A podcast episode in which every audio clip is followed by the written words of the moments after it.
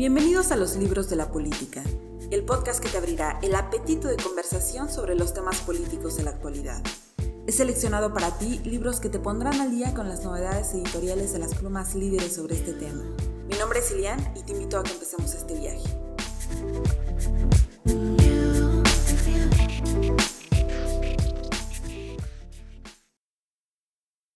Episodio 6. Me da mucho gusto estar con ustedes por sexta ocasión sobre todo porque el día de hoy vamos a comentar un libro de una persona a la cual he tenido la oportunidad de escuchar por mucho tiempo. Él es nada más y nada menos que José Luis Guzmán Miyagi, un comunicólogo, productor, locutor, un personaje con un estilo polémico, directo y muy divertido.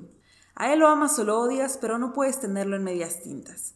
Actualmente es locutor del programa Charros contra Gangsters de MBS Radio y ahí pueden escucharlo y se darán cuenta de este estilo tan particular que les estoy contando y que a mí personalmente me agrada mucho. Y sin más, como lo dice el título de este podcast, empecemos por desmenuzar su libro, 100 frases deplorables de los políticos mexicanos, el cual sale a la venta en 2015 por la editorial Planeta.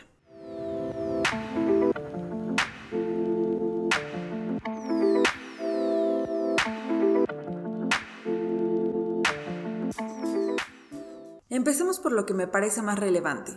Este libro nunca va a perder su vigencia. Inmortalizó las burradas de los personajes políticos y nos las ha puesto en contexto. Es una compilación de 100 frases deprimentes, sosas y terribles. Pero por medio de su característico estilo que sin duda se refleja en la forma de escritura, nosotros leemos estas anécdotas como si nos las estuviera contando un amigo. Y me parece que este es un buen respiro para la literatura que a veces puede ser muy pesada o especializada, que sin duda también vamos a comentar, pero si te animas a leerlo encontrarás un texto sencillo, fresco y sobre todo con el gran plus de que es informativo. Ahora sí, hay un pantone de frases que van en muchos sentidos. Podemos encontrar dramas telenovelescos como es el caso de la historia de la frase de Rosaluz Alegría en 1980 y de la cual prefiero citar aquí lo que Miyagi escribe. Desde el momento mismo de su campaña, Jolopo había iniciado relaciones sentimentales con Rosaluz Alegría, quien había sido participante del movimiento estudiantil del 68 y que de socialista había pasado a ser socialité. La hizo su amante y ella le ayudó a redactar su discurso de toma de posesión. En la calle, la malidescencia pública decía que López Portillo era el presidente más feliz de nuestra historia.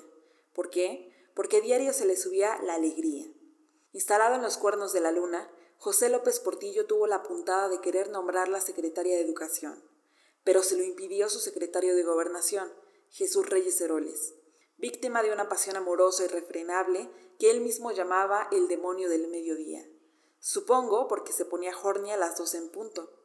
Se conformó con nombrarla secretario de Turismo, la primera mujer secretaria de Estado en nuestro país. También están las que nos refrescan la memoria y nos enseñan que el discurso actual no es tan original. Está el ejemplo de las frases de las campañas presidenciales. Para poner un ejemplo concreto, está el de la campaña presidencial de Miguel de la Madrid Hurtado en 1982, que se enfoca en repetir promesas basadas en eliminar la corrupción, construir una sociedad más igualitaria y avanzar en el proceso de democratización, lo que se resumirá en la siguiente frase, por la renovación moral de la sociedad. En otro sentido están aquellas que nos dicen mucho de nuestro pasado, pero también de nuestro presente. Es el caso de la 57. El desempleo, el hambre y el deterioro son mitos geniales. Frases que pronunció Pedro Aspe en 1992, entonces secretario de la Secretaría de Hacienda y Crédito Público, y quien también fue, curiosamente, profesor de Luis Videgaray, quienes, como ustedes saben, ocupó ese mismo cargo en la administración pasada. En este caso, Miyagi remata diciendo que el número de personas en pobreza extrema durante el salinato rondaba los 27 millones de mexicanos. Ahí solo para entender lo cómico, pero a la vez el contexto y lo fuerte de estas afirmaciones. En un sentido más moderno están aquellas que tienen que ver con las metidas de pata de los presidentes que rompen con la hegemonía de partido, pero que mantienen esta verborrea vocal como es el caso del expresidente Vicente Fox. Ejemplos sobran. Ser presidente de México da ñañaras. Fidel, comes y te vas. A María Félix la recordaremos como la gran impulsora que fue del cambio democrático del país. ¿Y yo por qué? Los mexicanos hacen los trabajos que ni los negros quieren hacer. No te calientes, cazuela, que el chorizo no es para ti. O la tan desafortunada frase, ya si ganó, haya sido como haya sido, que pronunció Felipe Calderón. Y por supuesto las del sexenio pasado, dolorosas como el ya me cansé de Murillo Karam, quien era Procurador General de la República, o cínicas como Hay más pobres porque hay más mexicanos de Rosario Robles, entonces Secretaria de Desarrollo Social.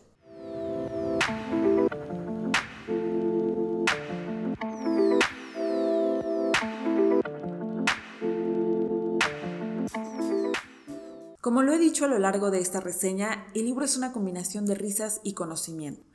En el debate actual, la seriedad, es decir, el rigor que se le pone a la parte documental, nos ayuda a entender varias cosas. Primero, que decir los errores abierta y burlonamente es un privilegio que nos hemos ganado los ciudadanos, en gran medida porque hubo una presión a que el gobierno permitiera más libertad de expresión, y también por el valor de algunos periodistas para atreverse a contar esa verdad.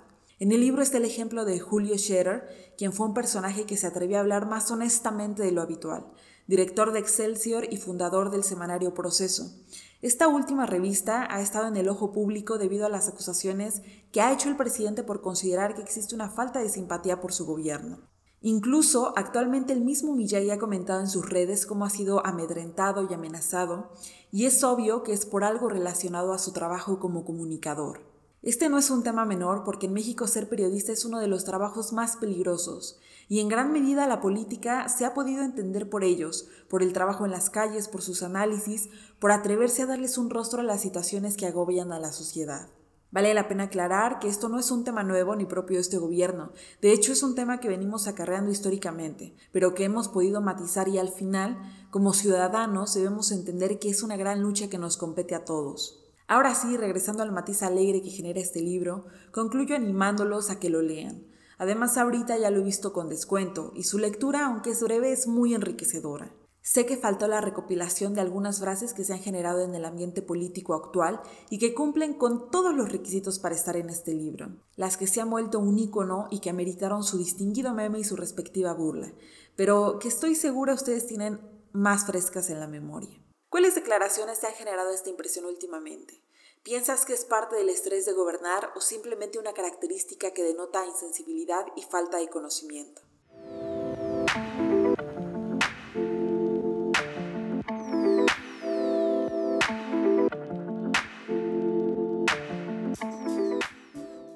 Me gustaría muchísimo que me compartieran sus opiniones por medio de las redes sociales en Instagram y Facebook como los libros de la política y en Twitter como libros política o bien por medio del correo electrónico los libros de la política. Les agradezco mucho su atención y nos vemos en la próxima.